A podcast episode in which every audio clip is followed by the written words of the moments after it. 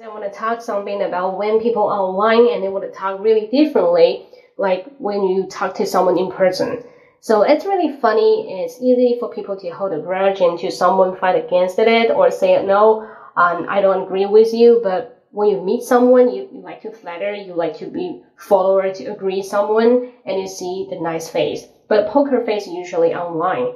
When we talk on WeChat and we leave the comment, maybe it's a very uh, side effect comment will hurt people a lot. So words hurtful usually we put it online, we post it out, but we care about our face when we meet people face to face, we'll behave like a human being. That's a really funny situation. What element caused people to be like that? Was a new new era or new age of the people tend to be like that way? I don't know. You just tell me your answer. What do you think about some trolls and trolls trolling on the internet lives on the bad comment because they need the trash. They take out the trash every day, physically and mentally. Especially for the mentally, I get some stress and I cannot hold it by myself and I will reflect it. Yeah, I will give it back to others.